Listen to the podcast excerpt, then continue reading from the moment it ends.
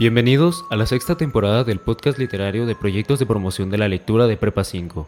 A lo largo de este semestre presentamos El Mundo Oculto, Las Raíces de México, proyecto en el que semana a semana compartiremos cuentos y leyendas propias de los pueblos mexicanos. Ahora atentos y a escuchar.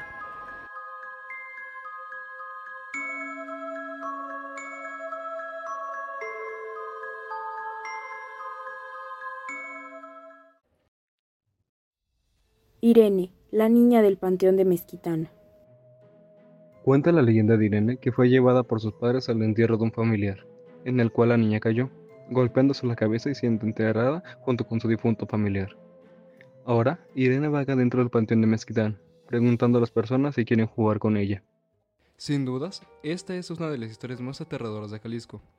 En este capítulo del podcast conocerán una historia trágica sucedida en el panteón de Mezquitán. Los niños no deberían asistir a los funerales ni sepelios. Esos lugares no son aptos. No le va a pasar nada. Además, debe entender que estas cosas pasan y no hay ninguna niñera que quiera cuidarla. Es tan desobediente y ruidosa que nadie la soporta. Esto es parte de la vida, pequeña Irene. Tu tío ayer estaba disfrutando de su nuevo auto y hoy está en una caja. Recuerda esto, la muerte llegará cuando menos lo esperes. Nadie está libre de ello. El padre soltó la mano de su hija para poderle darle el pésame a la mujer viuda. Irene, al ver que es ignorada por su padre, decide caminar entre las tumbas. Al volver, la niña no encontraba a sus padres. Volvió al lugar del sepelio, pero ya no había nadie.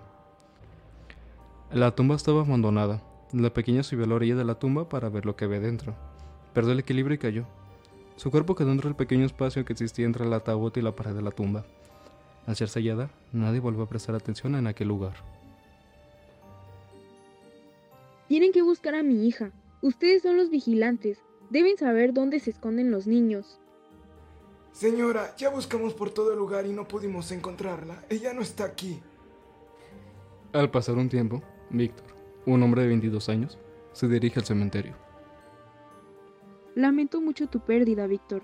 Tu padre fue un gran hombre. No, no es posible. No pensé que este momento dolería tanto.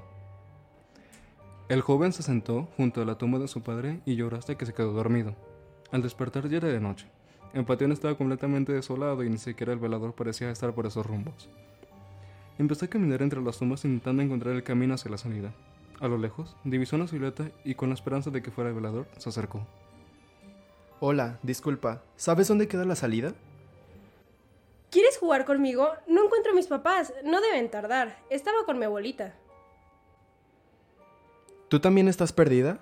Ven, intentemos buscar la salida de este lugar. ¿Hace cuánto estás aquí? No lo sé, solo recuerdo que cuando llegué aquí, ese árbol era pequeñito y ahora casi llega hasta el cielo. ¿A qué te refieres? ¿Eres pariente de alguien del panteón? Sí, pero no sé por qué mis papás me dejaron aquí. Ya tengo... ¿Tus padres te dejaron aquí? Ay, niña, ¿cómo te llamas? Irene, ¿y tú? Me llamo Víctor, Irene. Te voy a acompañar a la salida. ¿Está bien? Solo tenemos que encontrarla juntos. Ya se hizo de noche y no alcanzo a distinguir nada de aquí hasta allá. ¿Me vas a llevar con mis papás? Bueno, pero antes de eso, ¿podemos jugar?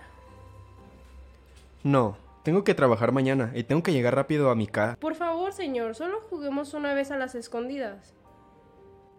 Pero... está bien. Solo rápido, por favor. Gracias. Pero tú cuenta los números mientras me escondo. No se vale mirar. Contaré hasta 10. ¿Está bien?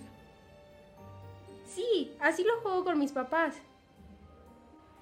1, 2, 3, 4, 5, 6, 7, 8, 9 y lista o no, allá voy. ¿Irene? Irene, ya te vi. Sé que estás oculta detrás de una tumba. Ven para acá antes de que te tropieces. Irene, ya es noche y tenemos que irnos. Tendré que ir. Llegué a tu escondite, Irene. Te tengo. ¿Dónde? ¿Dónde está? La vi meterse aquí. ¿A quién se le ocurre seguir el juego a una niña perdida en un panteón? Solo a ti, Vic. No estoy perdida. Ah. Dios mío santo, Irene. ¿Qué te pasa? Dios mío. ¿Te asusté? ¿Tú qué crees? Déjame descansar un poco. Ya estoy para... Por favor, no te recargues en la tumba de mi tío. Lo acaban de enterrar hoy. Pero si la tumba está toda vieja, Irene. ¿1932? Irene, ¿no te confundiste de tumba? Es de Jorge Arturo Mendoza Núñez. Es él, solo que por estar jugando me caí adentro. Pero después de un rato pude salir para buscar a mis papás. Pero ya no los encontré. Voy a extrañar mucho a mi tío. Era divertido pasar tiempo con él. Espera. Irene, creo que veo la linterna del velador. Déjame tomar tu mano. Y... estás helada. Y necesitas algo más que un vestido. Vamos rápido. Joven, por fin lo encuentro. Nada más escuchaba voces y andaba de aquí para allá buscando. Pensé que ya se habían ido todos. ¿Y usted qué hace acá? Está todo pálido.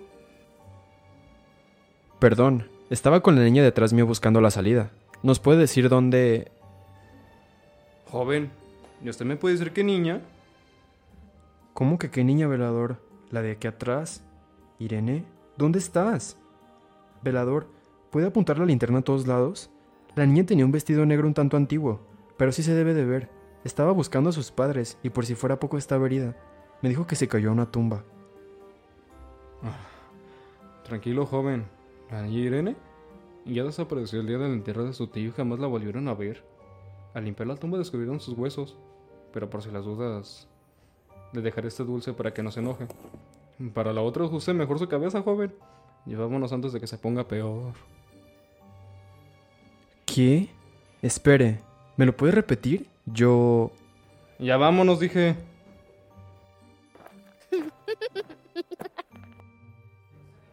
Y hasta aquí, nuestro relato de hoy. Nos vemos en el próximo capítulo de Mundo Oculto, las raíces de México, de proyectos de promoción de la lectura de Prepa 5. Adiós.